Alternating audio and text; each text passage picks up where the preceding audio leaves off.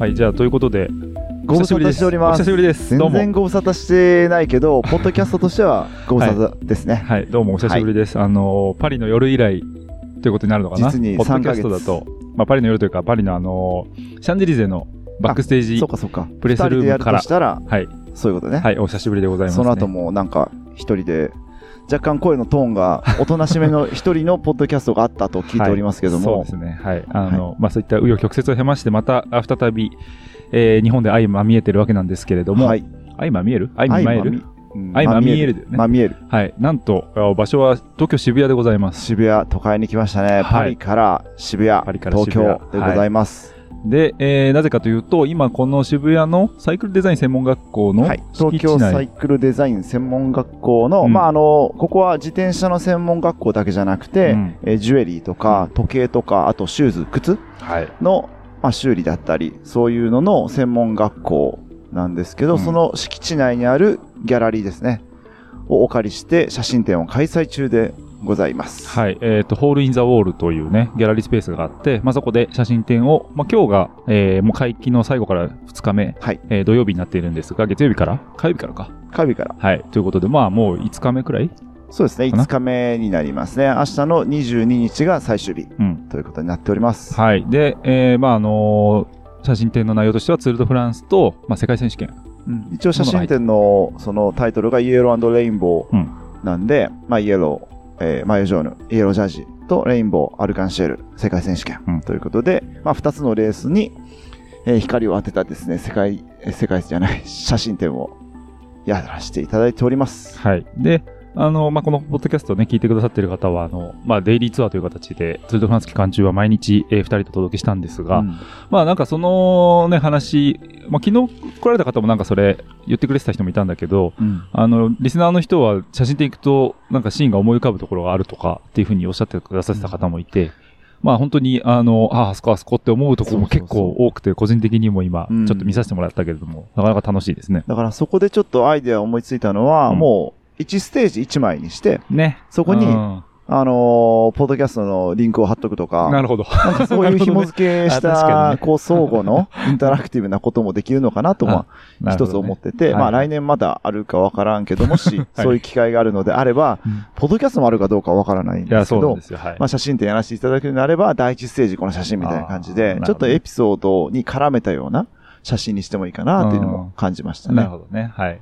で、えっ、と、これあの、大きめのはこれサイズ A0 になるのかな？A0 ですね。A0 だね壁にかかってるのうんが、なかなかこのサイズで印刷するっていうのが自分としてもないし、やっぱこのプリントしてるものをうん。ね、この大きさ。まあ単純にインパクトもあるんやけど、やっぱり紙に印刷したものを見ていただける機会っていうのが、まあそうそうない。ということで、はい。まあ雑誌であってもね、うん見開きであってもそんなに大きくないはい。ということで、まあ目に、手に取ってというか、うんまあ目で、実際に目で見ていただく機会、貴重な機会なんで、うんはい、多くの方に、自分で言うのもないけど多くの方に来ていただいております。おーね、だいぶ盛況だって話だけれども、手応えもかなりいい。いや、もう、はい。あと、まあ、リアルな話、カレンダーも販売させていただいておりますので、はいそこもちょっとリアルな数字としてね、はいあるけど、まあ、実際に、別にカレンダー絶対買ってくださいとかそういうわけでもなくて、うんポストカード持って帰ってくださいっていう写真展やけど、あ、やっぱ、まあ、立地がそもそもいい。まあそうだね。渋谷駅から徒歩10分とかで、あのーまあ、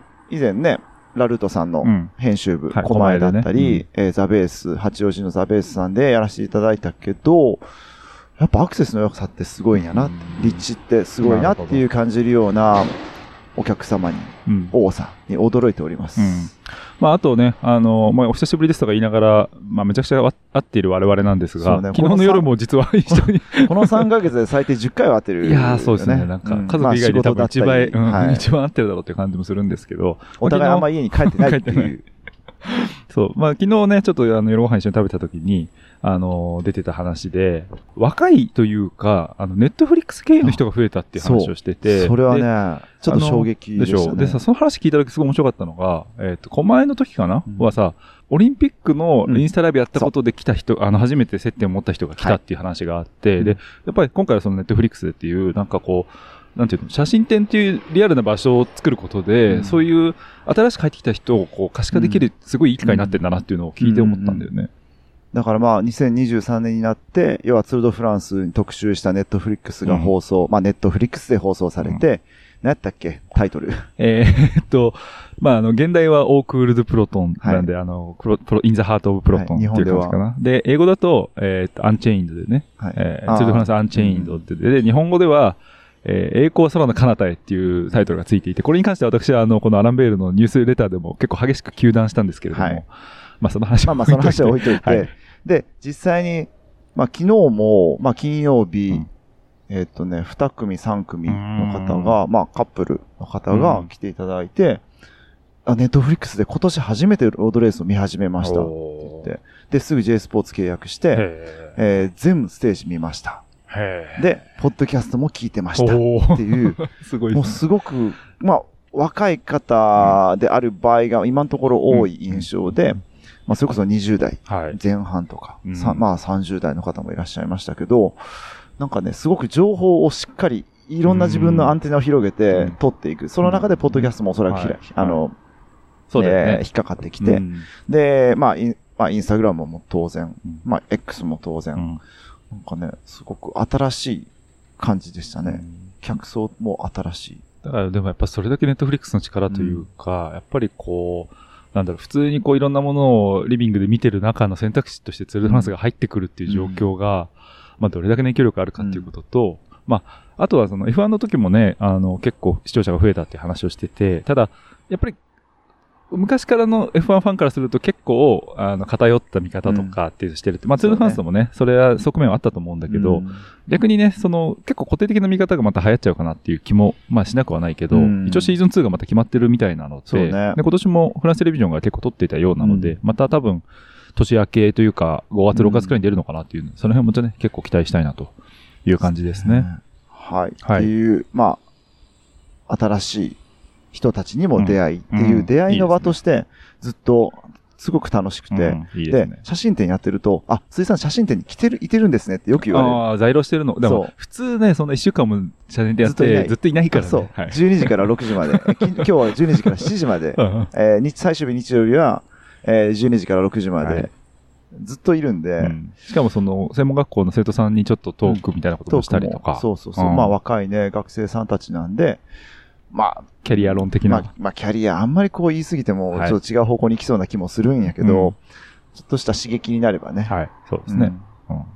まあまあそんな、でも、ね、一日に人間が会え、会って話せるキャパシティみたいなものも結構限界感じないかなって気もしますまあリアルルな数字を言ってしまうと、1日で200人弱の方に来ていただいているので、200か。それだけの方といろんな、まあ、意見の交換というか、まあやりとりをね、うん。して。うん、っていうのがすごく面白いです。うんだから写真を見ていただくって機会やけど、いろいろ自分としては交流する機会として、いや、やっててすごく楽しい。で、まあ今日は土曜日で、まあ初めての土日っていうことなんで、まあ、ますます人が来るかなというところで、まあ時間をね、作ってもらってるんですが。久しぶりにレースがない週末あ、なんで。なるほど。そうか。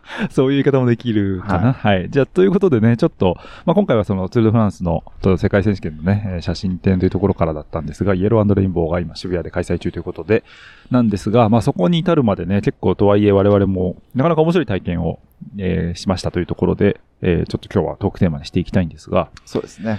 えっ、と、9月の、えー上旬？えー ?10 月か、失礼。10月の上旬に、えーまあ、初開催のツールド九州、えっ、と、マイナビツールド九州2023という、まあ、ステージレースが、えーまあ、結構鳴り物入りというかね、いう形で開催されたんですが、えっ、と、ここに、えーまあ、僭越ながら、えー我々も、はいえー一応公式のメディアチームという形で、えー携わらせていただいたということで、まあ、結構ね、その系にはその、エージェンシーに所属していて、写真を撮って、それをまあ、要は、チームであったりとかに、まあ、提供するっていうのが、まあ、メインの仕事なのが、うん今回は、公式の大会の公式のフォトグラファーとして、大会全体を抑えるっていう、そうちょっと違う仕事になったかなと思うんですが。まあ、やってることはそんな変わんないんですけどね。なので、今回のメディアチームとしては、えー、まあ、自分辻圭と、えー田中園子さんはい。が二人フォトグラファーとして元に乗って撮影して、で、ゆふたが、何役に、S、SNS 担当、まあ単なる SNS 担当でもないけど、はい。まあ、執筆関係を担当していただいて、っていうメディアチーム、うん。今までなかったうん。メディアチームだったから、っていうのも初開催のレースで、うん。やっぱりこれまでの日本のレースのいろんな SNS 発信とか見てると、これもうちょっとなんかできるんじゃないかなみたいな、そういうのすごく感じてたんで、はい。まあ初開催ということもあって、なんか新しいこと、うん。新しい方法でっていうところで、えー、あれツールドフランス期間中やったっけ？そうね。ツールドフランス期間中に日本から電話があって。買って、えー、あ、じゃあ、あの、おまたさんを紹介しますみたいな感じで入ってもらって、ね、トントントンと話が進み、うん。まあでもいろんな動きにくさなんかもあったりしてうんね。そうだね。はいうんまあ、やっぱり、なんといってもね、そのツールドフランスで我々も、ね、慣れているような気はしたけど、やっぱラインレースの難しさみたいなものを改めて、うん。まあ、感じたかなっていうね、うん。ところで、やっぱりこう、まあ、周回コースもあるんですけど、あの、最初から最後まで周回コースっていう設定がないので、必ず移動を伴う。だからはい。まあ、どこに宿泊するかみたいな話もあれば、まあ、スタート前からスタート後までのどういう動きをするかとかうんうんうん、ケニーの場合はね、田中さんと2台の元でどう取り分けるか、同じところで撮ってもしょうがないけど、はい。多分ね、皆さんがこう、元フォトグラファーと想像するよりも結構不自由というか、思うように撮れないところも結構あると思うんですよね。そうですね。まあ、まあ、ツールド九州だけじゃなくて、どんなレースでもそうやけど、元、モーターバイクうん。に乗ってるフォトグラファーは、例えば集団を追い抜ける、うん逃げを追い抜ける、コース上でレースを追い抜けるけど、車、要はまあ自動車、車両は追い抜けないうんっていう制約があるんで、まあ、もちろん車で動くよりは自由に動ける。けど、いつでも集団を追い抜けるわけじゃないし、しかも日本のコースってそんなだだっ広い直線路を幅広いところで抜きやすいところもなくて、ずっとアップダウンのワインディングで、しかもアタックがかかって、常に追い抜けないみたいな、あの、タイミングも多々あって、はい。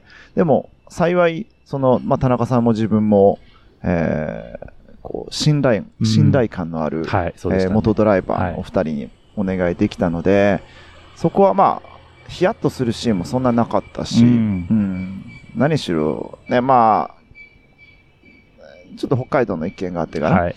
えーそういう事故であったり、そういう、まあ、レース内の安全性というものが、さらに叫ばれるというか重視されるようになったので、そのレース前、開幕前のそういうコミッセール、要は審判団とか、まあ、あまあ、UCI の人たちとか、警察とか、うん。その辺からの、えいいですかっていう、んまあ、指導じゃないけど、うんちょっと圧というかね。うんそこは他のレースよりもすごく強かったですね。はいだから今回本当にリスクは負わなかった。うん。うん実際まあ、その、成果っていうのが、まあ、公式のページであったりだとか、まあ、出てきているのかな写真はどこで見れるのかね、そういう意味で。写真は、まあ、一応、公式というかその主催者に提供しているものなので、うそこでギャラリーというものは作ってないよね、そういえば。だね。そうだね。うんそれはまあ、撮影してる側からしたら、まあ、できるだけ多く見てもらったら見ね。ていただきたいはんで、うんえーっていう思いからやけど、まあでもツイッターで例えば、レあ、ツイッターじゃない、X か。はい X で、わざとじゃないよ。それね、9%くらいらしいよ。X ってちゃんと言ってる人。そうまだツイッターって言っちゃうらしい。X ではい。X で、例えばレース中に自分が元に乗りながうんら写真を送って、だねはいユーフタが、えー、X にポストしてくれる。はい。うんポストでよかったっけ？ツイートじゃなくてねはいポストですねポストはいしてくれるっていうのは今まであんまなかったそうだね。それはなんか、てくれぜひやりたいみたいな感じでね、うん。今回トライでしたよね。うん。レース中の本当にオンタイムの、レース中の写真をちゃんとソーシャルで、うん。オンライン、オンタイムで上がっていくっていうね。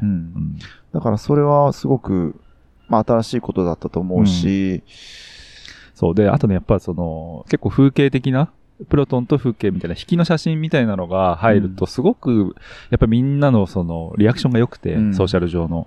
やっぱその、やっぱ風景を見せられるラインレースだからこそ、あれはやっぱやるべきだったなっていうふうにすごく思って。そうですね。特にまあラインレースだったんで、特に福岡のステージ、うん。まあ初日小倉のクリテリウムがあって、第一、いわゆる UCI の第一ステージは福岡県で開催ということで、福岡が完全なるラインレースだった。で、なかなかないからね。はいまあ北海道とかでラインレースはもちろんあるんやけど、あったんやけど、ここまで完璧なる、えーカテゴリー山岳、KOM が3つあって、スプリントポイントもあって、スタートとフィニッシュが完全に離れてて、最後周回することなくフィニッシュするっていうレイアウトが、まあ日本ではなかったんで、うんまあ元、元であれば別にやることは一緒やねんけど、例えば車で回る人にとっては、そうね。なかなか難しい。うんだからまあ、実際のところはなかなかその、自転車専門媒体の方たちの取材がそんなに多くなかったっていうのはうん一つね、まああったりはしたんですけど。ね。ただなんか一方でその、新聞社系のね、特にこう、関西異性のうんあの、新聞社系の取材っていうのはかなり多かったみたいで、ね、何々新聞とかが多いか、多かったし、やっぱそれだけ九州の中で注目されてるっていうのうんをひしひしと感じる。まあ、あとはもうスポンサーが大きかったり、はいえー各ステージに県知事だったり、うん市長さんだったり、ねそうい。そうまあ、地元の関係者の方々がしっかりと来られて、なんかね、今まで見たことがないレースでしたそうだね。ね。だからうん。なんか僕が個人的に感じたのは、ちょっとなんかその、オリンピックの、毎日オリンピックのちょっと小さい規模で、うんでもすごいお金をかけてちゃんとね、うんやってっていうことをやできてたのかなっていう気はしましたけどね。そう、だから第1ステージ福岡、第2ステージ熊本、うん第3ステージ大分。はい。で、勝ったのが、アスタナのゼイツ。はい、アンドレイ・ジェイツ。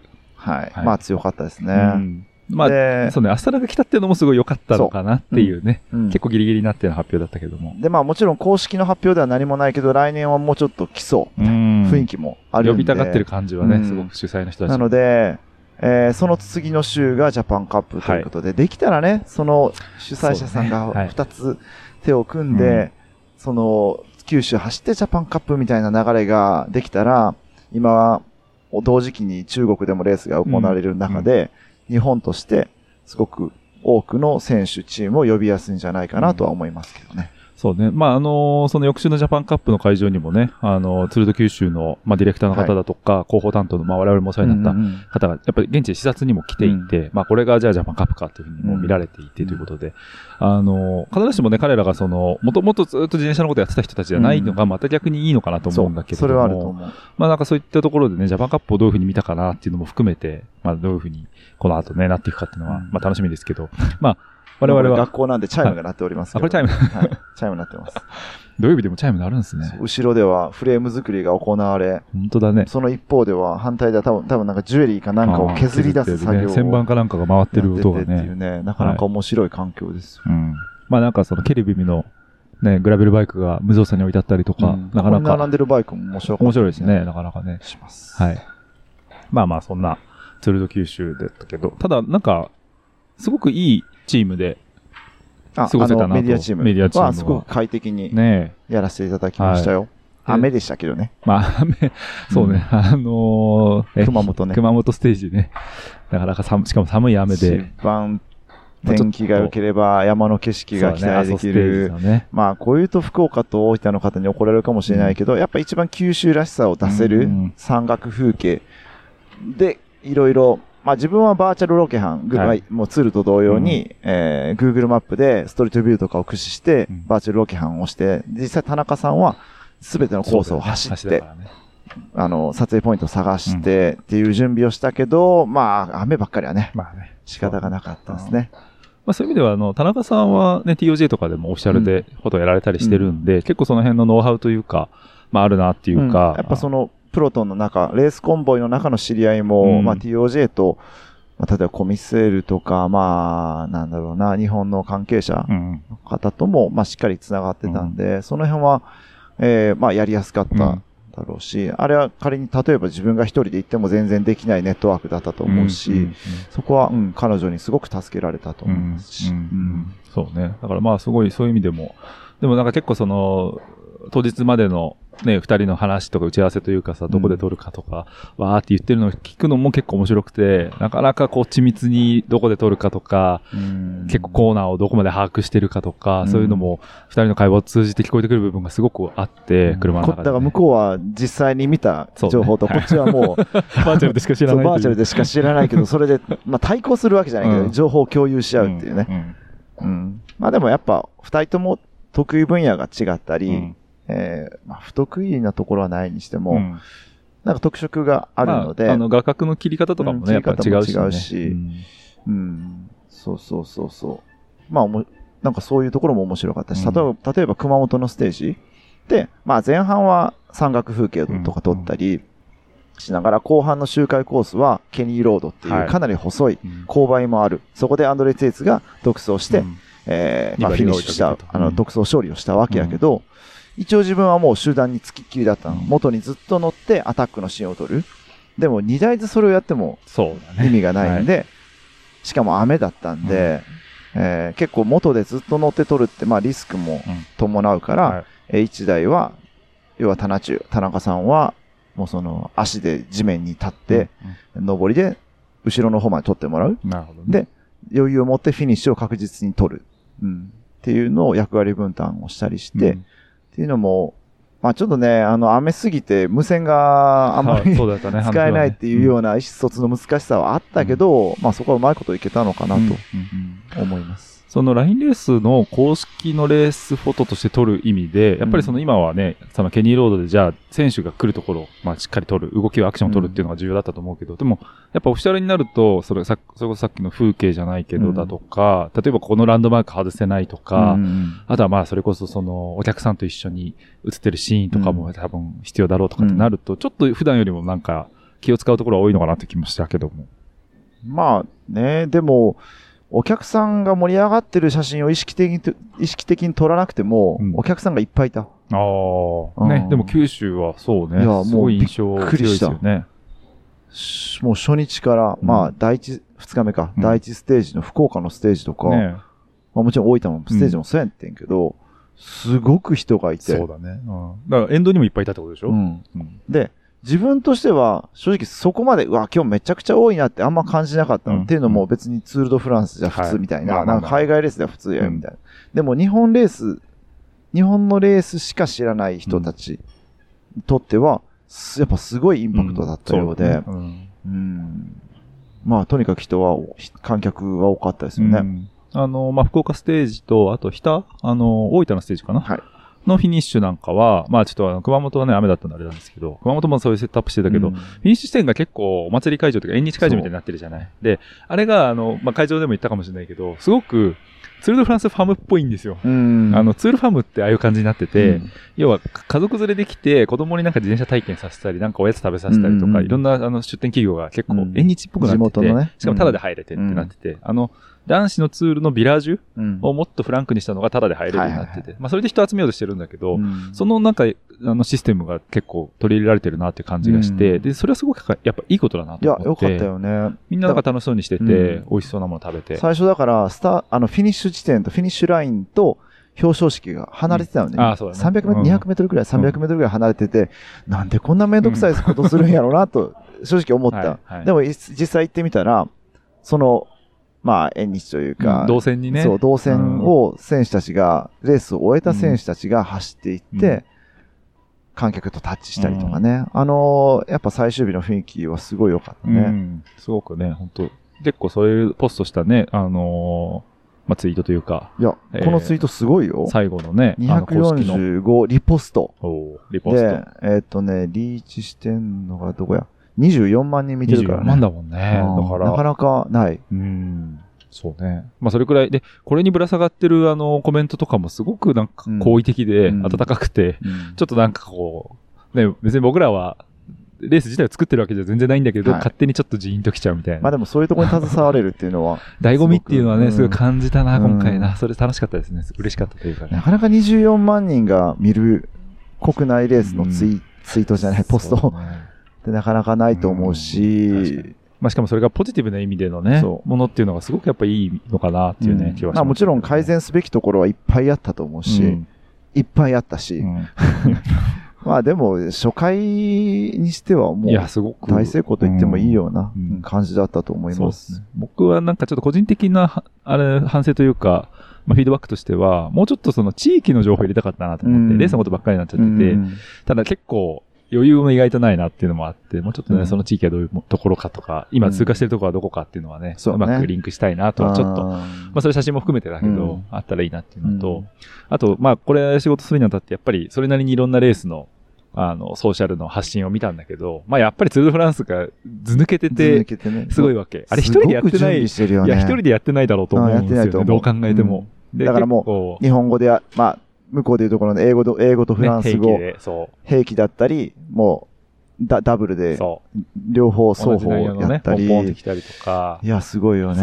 で、やっぱツールのいいのは、うんあの、画像の切り出しができるんだよね。うん。その、もうさっき起きたアクションの、あの動画をそのまま使えて、うん。テレビ放送のやつが。うん。だそこに対してまた K の切り出しキャプションがついてっていうのが、すごいインタやっぱインタラクティブに近い、うん。あのものができてて、ああいうことをいずれできたらいいなとはね、ね。いろいろ課題はあると思うけど。まあでも、その開幕前にユフタが全部、出場選手の全部のインスタじゃない、そのツイッターじゃない X、はい。X アカウントを全部あ、そうそう、リスト化してね。出して、でも、結構やっぱね、X アカウントが止まってるというか、うなのよ。アカウントは存在するけど、公式のアカウントやけど、本人のアカウントやけど使ってないっていうのが多かったからね。昔のチームのじゃできてたりとか、うん。これを紹介していいのかなみたいなのとかね。まあ、あとはその X 自体のちょっとこう、離れというかね、ねみんなインスタの方がやっぱアカウント多いなっていうのはうんやってて思ったりしたんであ。とまあ、綺麗に時系列で流れるかどうかとかね。そう、そう、そう。だからその辺は本当イーロンさんの、の気まぐれに だいぶ振り回されちゃうから、今後その X でやることが正しいのかっていうのも含めて、まあ議論しなきゃいけないのかなじゃあ代わりに何がなるのだっていうところがまた難しい。難しい。もうはい SNS の時代じゃないのかな。っていう言い方もできるかもしれない。うんもしかしたら。じゃあなんだっていう、ラジオ、ポッドキャスト。ポッドキャストだ。から、ポッドキャストね、本当はデイリーツアー九州やっても面白いかもねって言ってて、そうね。できないこともなかっやろうとやろうと、そういうアイデアあったからね。アイデアは、アイデアあったんでもだけど、実現ならなかったうんね。それはなぜですか？なんででしょうね。ちょっと、緊張してたというか、疲れ果てたかな、一日ごとにね。ちょっと、まあ何があるかまだ読めなかったっていうのもあったし。時間がないわけじゃないんだけどね。うんうんまあ来年もしね、機会があれば、はい。やってもいいかなっていう気もしますけど、はい。まあでも現地のものを食べたりね。ね、ほんとほんとうん。日田で鮎を見たりね。はい。でか、あれ、あの、あゆでかかったね。33 33、4センチ。で、も、日田は本当鮎が有名らしいねう、んあそこはね。うん。そういうのもあって面白かったそういう情報もねはい、入れたかったし。入れたかったね。そうね。まあ、どこまで人格出せるかみたいなところとか、まあ、そういうのは本当、でも他の、あの、レースのも参考にしたいなと思いつつね。はい。うん。ただ、あの、まあ、とはいえ結構他の国内レースも、あの、メディアの発信っていうか、そのソーシャルの発信とか、まあ、頑張ってるなっていうのもやっぱりあって、うんうん今年あの、ジャパンカップがインスタのアカウントを刷新して、かなりストーリー上げてたりとか、そうよね。ん。だから結構そういうね、ところの重要性みたいなのがなんか出てきてるなっていうのは、流れとしてね、あの、ファンの方も感じてるかなと思います。まあね、熊本、えっ、と、熊本が雨で、その1週間後のジャパンカップも雨で。そうね。はい。ジャパンカップもね、なかなかの雨はいでしたね。まあ結局その一週間後、また現場でお会いしたわけなんですけど、ははいい。よく会いますねっていう感じですけど、ジャパンカップはどうだった？まあちょっと、ジャパンカップも同様に、一応大会公式として、一応まあシクロワイヤード、うんウェブサイトのシクロワイヤードが公式のウェブサイトも担当しているということで、んえー元の枠が一つあって、それに日曜日を乗らせていただいて撮影したと。で、まあ公式にも写真を提供するし、まあシクロワイド公式写真提供しながら、えーイタリアのエージェンシーにも写真を送信するっていうことをして、それをしないとなかなかやっぱ海外チームが、その写真がない、はいはい写真がゲットできないということで、そうねえーその、まあ、ちょっとわがまま言って、そのまあ、ベッティーニだようんね。うんそっちに、えー写真を送らせてもらってるなる。ほど。だから、今回はね、結構な数、6チーム担当チームがあって、うんちょっと待ってね。何個あったかな？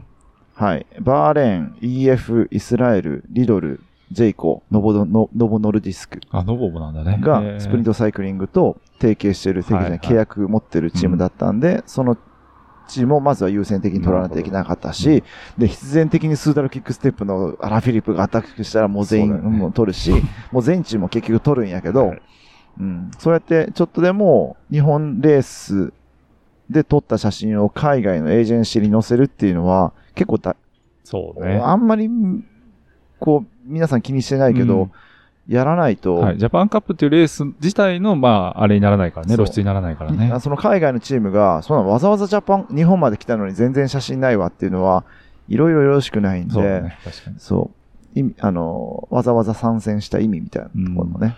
今回は、その、海外からのフォトグラファーとかメディアはいなかった。まあいなかった。いなかったねうん基本的にいないよね。まあ時々だからベッティーニ、ルカ・ベッティーニのお父さんのルベルト・ベッティーニが、十何年前に来たりは、はいはい。イヴァン・バスオが来た時かな。あそうか。あのー同時開催のね、ツアーボグアンシーなんかでは、あの、シロッティが言ってたでしょグオグアンシーは、えっ、と、ステファノ・シロッティも来てたし、あれは、その大会側からの招待。結構招待してる感じで、ね多分、5、6人は行ってたんじゃないかうな、ん海外メディアうんだからもうそれはもう渡航費も全部そう、だよね。その主催者持ちで、しっかりと読んで、海外に発信することっていうのをしっかりと見てるう。ん。まあ、その重要性みたいなのもかなり。だから、まあ、日本のレースはどうしてもそこが弱い部分もやっぱあって、うん。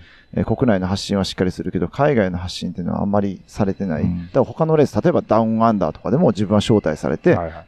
えー渡航費は自分持ちだけど、うん。現地のホテル代だったり、うん。えーそれこそモーターバイクを用意してくれるとか、うん。ドライバー付きで用意してくれるとか、あるし、まあ、ランカウイとかもそうやし、ねランカウイもそう他のレースは大抵そうかな。うん。ヨーロッパのレースはないけどね。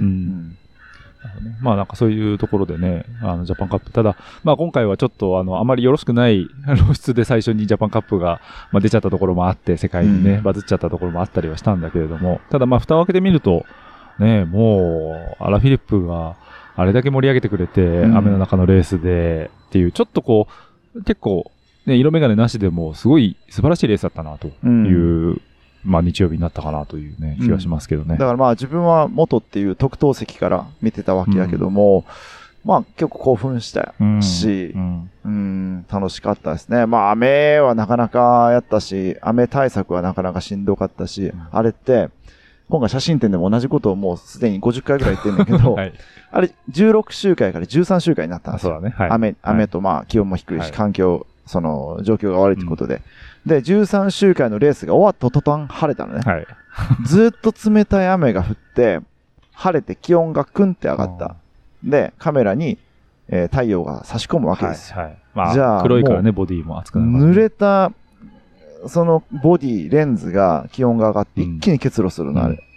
だから、まあ単純に雨続きっていうのもしんどいんやけど、うんあれもしもう一週間多かったら、14週間やってたら、うん最後の一週間晴れの中でやってたのね。ああ。ってなったらもうフィニッシュ取れてなかったと思乾かしてる余裕もないからう。ね。もう乾かすとかじゃない。ああの、乾かしたところで中の結露は変わらない。ーはいはい。気温が上がるとダメ。だからね、まあ、ずっとレース中雨降りだったからまだよかった。逆に良かったっていうね。うん逆に良かったちょっと逆説的だけどね。そううん。面白いね。そう。えーだからね、えー表彰式は、えーメインで使ってた72泊は結露して曇ったし、だからそれ用にちゃんと3ニッパーは、その乾燥した状況で置いてた。うん。なるほど。うん。いいね。だから最悪、その、それは一応天気予報的に回復傾向っていうことやったから、はい。フィニッシュが晴れた時のために、フィニッシュ用のレンズは一応キープしておいた。うんううんん。まあ本当はボディもそれでキープしておいたらよかったんやけどね。うん。なるほどね。うん。その辺のノウハウもさすがですね。そら、人によってはフィニッシュの写真もかなりひどいもんやし、そうだよねあの表彰式をスマホで撮ってる人もいたし、まあね、その辺のノウハウはいくらでも写真展で聞いていただければ教えますよ。はい。ねはいまあ、あと1日ということに、これが 出る頃には、まあ、なっちゃうんですけど、うんあの、個人的には、僕もジャパンカップ、あの、土曜日のクリテだけ行ったんですけど、結構、緊張してまして。活躍、活躍されてましたね。いや、ちょっともう、はい。なかなか大変というか、あの、正直、ツールド九州の期間、ジャパンカップクリテのことで結構悪夢を見たことがあって、ちなみに何役をされてたんですか？えっとねすごい不思議なあれなんですけど、まあ、あの、ジャパンカップクリテの、あの、フィニッシュ後の上位3名の選手と、あと、まあ、目玉選手、まあ、今回アラフィリップと荒城選手だったんですけど、の、あの、会場インタビュー、要は、まあ、あの、映像も流れてる中で、はすぐ、すぐこう、まあ、いわゆる日本語の、あの、ヒーローインタビューってやつですね。をやるってことになってて、まあ、海外選手が活躍するだろうから、まあ、場合によっては、まあ、基本英語、うん。で、フランス人だったらフランス語、うん。で、日本人だったら日本語でっていうので、まあ、それを聞いてくださいって言われてて、なんかね、こう、一対一で話す分には全然いいんだけども、うんこう、人に聞かせる英語だ、フランス語っていうので、しかも勝った後とか、2位の選手、3位の選手に、じゃあどういう感情をどう引き出すかっていうのは、うん僕も今まで仕事ではやったことはなかったんで、ちょっとこう、緊張していて、うん本当にもうスタート前からなんかふわふわしてたもんね。あわあわあわあわ、言うたら緊張してるなっていうのがすごいやーちょっく。とね、浮き足立ってて。久しぶりに見ましたはい。で、まあ、現場入っていろいろ打ち合わせしたら、通訳つくからって言われて、はい。え、あ、つくんかい。はい、っつって、そう。だからまあ、要はあの、去年まではあの、サッシャさんがやられていた仕事で、ねうんで、サッシャさんはその実況もやられていて、レースの。あ、でそっか。そうあの、フィニッシュゲートの横の櫓の上で。そう櫓。の上でやって、うん。で、今からインタビュー降りますって言って、スタスタスタって降りてって選手にもう聞いちゃうっていうスーパー仕事人ぶりをね、マルマルチぶりを発揮されてたさわけやけど。サッ、シャさんなんだけど、えー、まあ、サササシャさんがいなかった。そう、しかも、あの、我々が一週間前にいたオートポリスにオートポリスにいらっしゃった っていうね。っていう、ちょっと入れ違いがあって、まあその代役誰かっていうので、なんか散々探した結果、まあお股でいいかっていう感じになったらしくて、まあ声をかけていただいたんですけど。だから会場の、会場にも流れるし。そうなんですよ。で、放送にも乗る。はい。J スポーツの放送に乗ったのね。J スポーツなのかな、ははいい、なのかなっていう言い方も変ですけど、そう。だからそれね、数少ない、あの、まあ、ポッドキャストリスナーなのか、うんラベル読者かわかんないんですけど、なんか、おまたさんが、J スポーツに出てていいのかみたいなことを書いてる人が2人くらいツイッター上に、X 上にいて、はい。なんかよく見てくださってと思ったんですけど、うんまあインタビュー自体はね、まあ、とはいえ日本語でもうバーってやっちゃっただけだったんで、そんなにあれだったんですけど。いや、でもよかったよ。あ、本当ありがとうございます。うん。別にサシャさんと比べてとかじゃないよ。うんうんなんか、その、ものとしてすごく会場の雰囲気の盛り上げるというか、その掴み方とかもすごく良かったと思うし、はい。やっぱレースが分かってる人だからこそ聞ける？うんレースで負けたことがある人だからこそ聞ける？でもねような、こともね。はい。でもね、あの、ライリー・シーハンは上位来ないかなってすごい思ってたんですよ。うん話聞きたかったんで、うん個人的にも。うんだから彼が2位に入ったのは結構、あうん結構そこで、あ、もう聞きたいこと聞こうみたいな感じで、ちょっと吹っ切れたというか、うん気が楽になったのと、あとはやっぱりどの方もね、多分気づかれてると思うんですけど、アラ・フィリップの、うん。あの、メディア対応の良さというか、すごいよね。愛なんかうん愛嬌もありつつ、うん。しっかり目を見て話してくれるし、誠実さというか、うん。あとやっぱこう、まあ、スターのね、うん。風格というか、やっぱ話しててすごく、こちらがなんか乗せられちゃうみたいなところもあって、うん。まあそういうの、なんか選手選手にやっぱり救われたなっていうところがね、うん。ありました。だから放送には載ってないかもしれんけど、アラフィリ、アラフィリップ選手でしたみたいな言ってから、アラフィリップにフランス語で声かけてたよ。うん。うん。その辺のなんか表情は良かったんやけどね。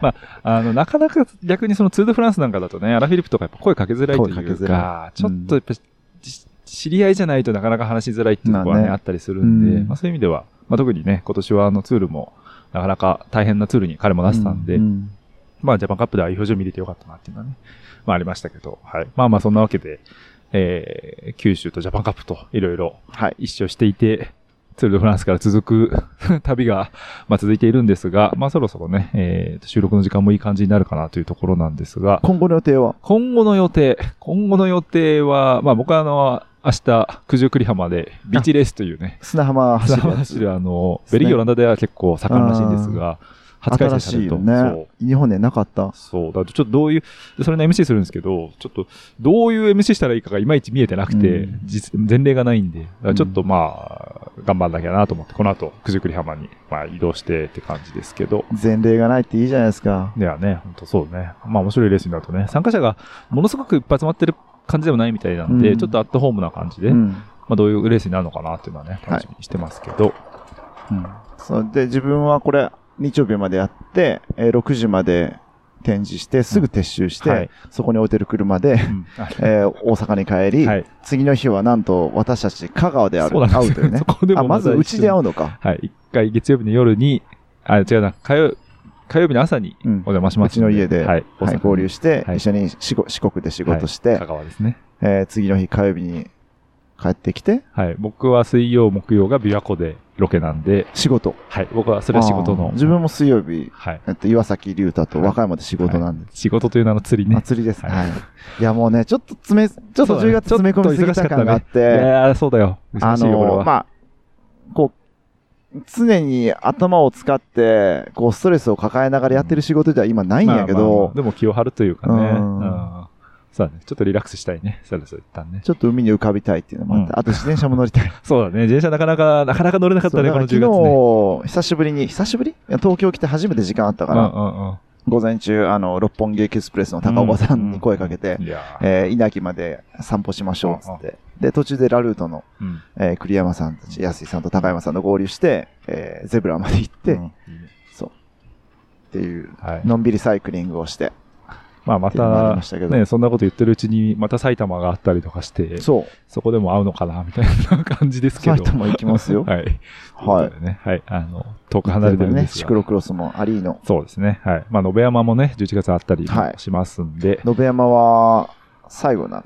さあ、それも僕は存じ上げないですけれども。うんただなんかあの、まあ、これ言言言っていいのかなっていうか、なんか、ちょっとこう、あの、スポンサーじゃないけど、うん以後、今後その、その大会存続とかにちょっと興味を持ってる、あの、ブランドなんかも出てきてるみたいで、まあ、うまいことね、話まとまったらまた違う形にはなるかもしれないけど、そうねうんまあ、延山での何かしらのイベントがっていうこともあるかもしれあの場所は特別やよ、やっぱり。ない。まあね、うんそうだね。日本のシクロクロス界において、すごく重要な場所だとも思うので、うんその、ねひいき目なしに。はい。うん。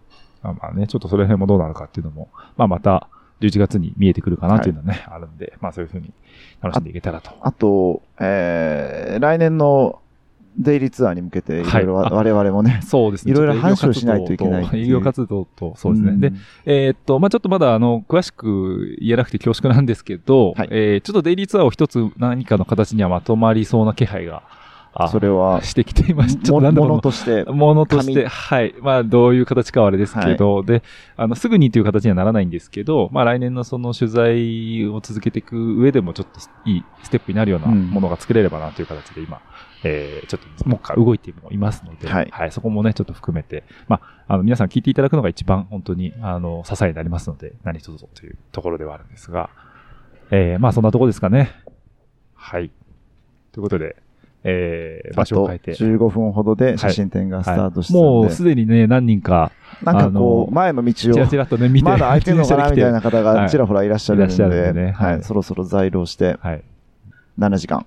7時間、はい。まあ僕もあの、ちょっと後でまた改めてゆっくはいり見に行きますんで、はい。まあちょっと準備ね、忙しいと思いますけど、ということで、えー、デイリーツアーの続きみたいな形になりましたけれども、えー今回はフォトグラファーの、えー、辻圭さんをお呼びして、辻圭さん、まあ、K2 をお呼びして、は、はいいやりましたけども、えっ、と、カレンダーの宣伝だけしとく？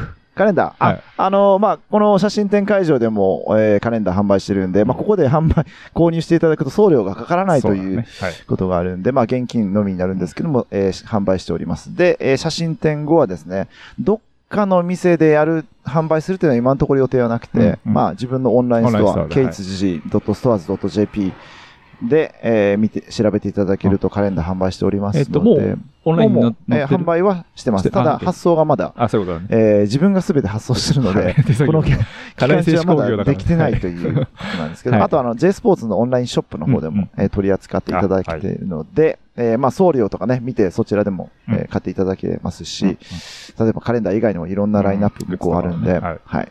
わかりました。その辺はじゃあ概要欄に。えっとね、ちょっと概要欄、あの、つデイリーツアー期間中、あの見れないよって話があったんですけど、あの、そうなの？Spotify とかのから行くと、なんですけど、それはあの改善しましたので、は、はいい概要欄からはい皆さんリンクをね、覗いていただいてということで。それ概要欄に J スポーツのオンラインショップとか貼り始めるとなんかさらに、まあなんでもないです。はい。ということで、えー、辻圭さん、K2 でした。ありがとうございまはいした。。ありがとうございました。はい。ではでは。